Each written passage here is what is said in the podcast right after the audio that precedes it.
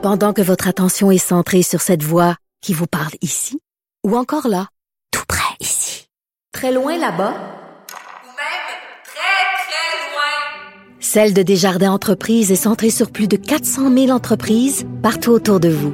Depuis plus de 120 ans, nos équipes dédiées accompagnent les entrepreneurs d'ici à chaque étape pour qu'ils puissent rester centrés sur ce qui compte, la croissance de leur entreprise.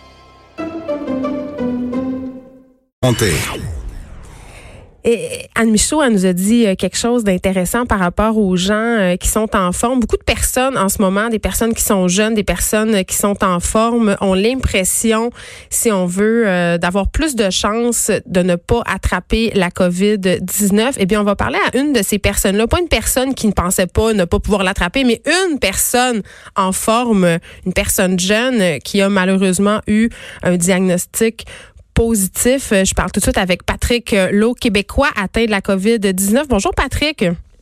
Bonjour. Écoute, euh, là, tu en es à ton neuvième jour avec la COVID-19, mais avant qu'on parle de, qu'est-ce que ça te fait, qu'est-ce que ça fait à ton système, raconte-moi euh, comment, qu'est-ce qui s'est passé? Est-ce que tu sais comment tu as été infecté? Non, pas vraiment, mais on est on est parti le 6 euh, mars en vacances aux États-Unis. Ouais. On a fait beaucoup de vols internes pour promener chez des amis, cinq vols au total. Donc, euh, d'après moi, la, la contagion dans les aéroports et les avions, c'est pas mal euh, ça qui a été le vecteur de transmission selon nous, mais mm-hmm. on ne sait pas. On ne sait pas. Donc, vous êtes revenu lundi et à partir de quand vous commencez à avoir des symptômes puis vous vous dites, oups, peut-être c'est peut-être un, un, bon moment pour appeler la ligne gouvernementale et exiger d'être testé finalement? Euh, dans la nuit du lundi au mardi, on a fait. Euh, malheureusement, j'avais juste un thermomètre avec du des Fahrenheit. Je faisais 102, euh, 101.8 puis 102 de fièvre. Fait que c'était. Euh, ça frappait fort en partant. Vous saviez tout de suite que c'était la COVID-19, là? Vous avez pas. Non, non, mais euh, on vient de voyage, on a on a des symptômes grippaux, là, tu sais, là, tu sais, comme un 18 roues qui te passe sur le corps, là, puis t'es faible, puis t'es malade, tout ça. que j'ai essayé d'avoir la ligne le mardi toute la journée. J'ai fini par l'avoir à la fin, fin, fin de journée pour aller me faire tester. La semaine passée, le système était un peu plus lent. Oui. Mais là, je pense qu'il va plus vite, là. Euh, puis on s'est fait tester le mercredi, puis on a eu notre résultat le jeudi. Et là, on vous entend euh, évidemment euh, tousser. Ce que je comprends, euh, c'est que c'est pas une petite grippette, la COVID-19. Là. Vous avez parlé d'avoir cette impression qu'un 10 roues vous êtes passé sur, vous est, vous est passé sur le corps. Je vous dirais même un 18 roues. Un 18 roues? OK. non, c'est vraiment une bizarre de, de grippe j'ai déjà eu des influenza, tu sais, bon, après deux, trois jours au lit, quatre jours, tu reviens, puis t'es pas payé, puis tu, tu sens toujours que tu remontes un peu plus à tous les jours, là. Ouais, ouais. Ça, ça fonctionne pas comme ça du tout. Il y a des journées où ça va comme un petit peu mieux, puis là, paf, ça te frappe, là, puis là, t'es plus capable de bouger.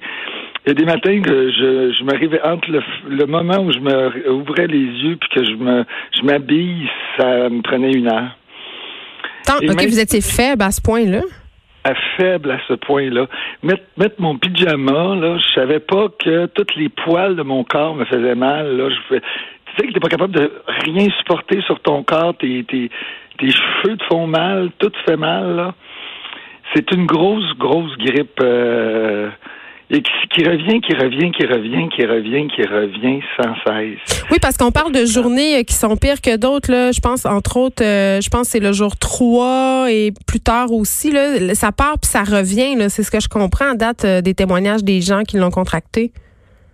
Ben, nous, on s'est fait dire que les pires journées, c'est les journées 6 à 10. Là, je suis à la journée 9, puis je peux vous dire que depuis la journée 6, on est complètement vidé on est, ça nous a, nous a jeté à terre complètement.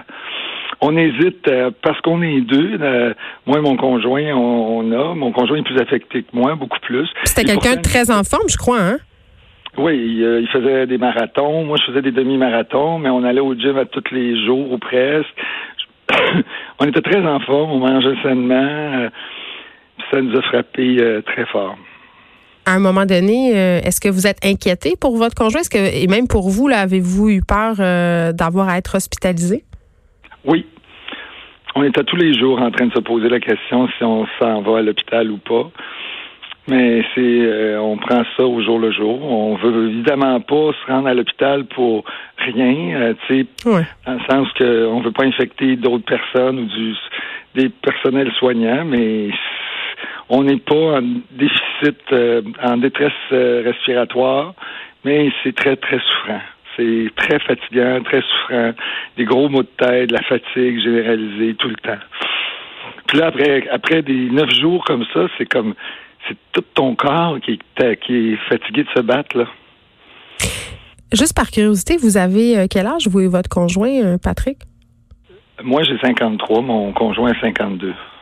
Donc, vous n'êtes pas euh, dans la tranche euh, des plus de 70 ans susceptibles de développer des, com- des complications, puis vous êtes quand même, et ça s'entend, là, très, très euh, affaibli par la maladie. Là, on voit euh, des témoignages circuler des gens aussi sur les médias sociaux euh, qui n'observent pas les consignes gouvernementales, qui ne prennent pas cette menace-là de la COVID-19 au sérieux, qui se disent justement, c'est une grippette, je suis jeune, euh, on exagère.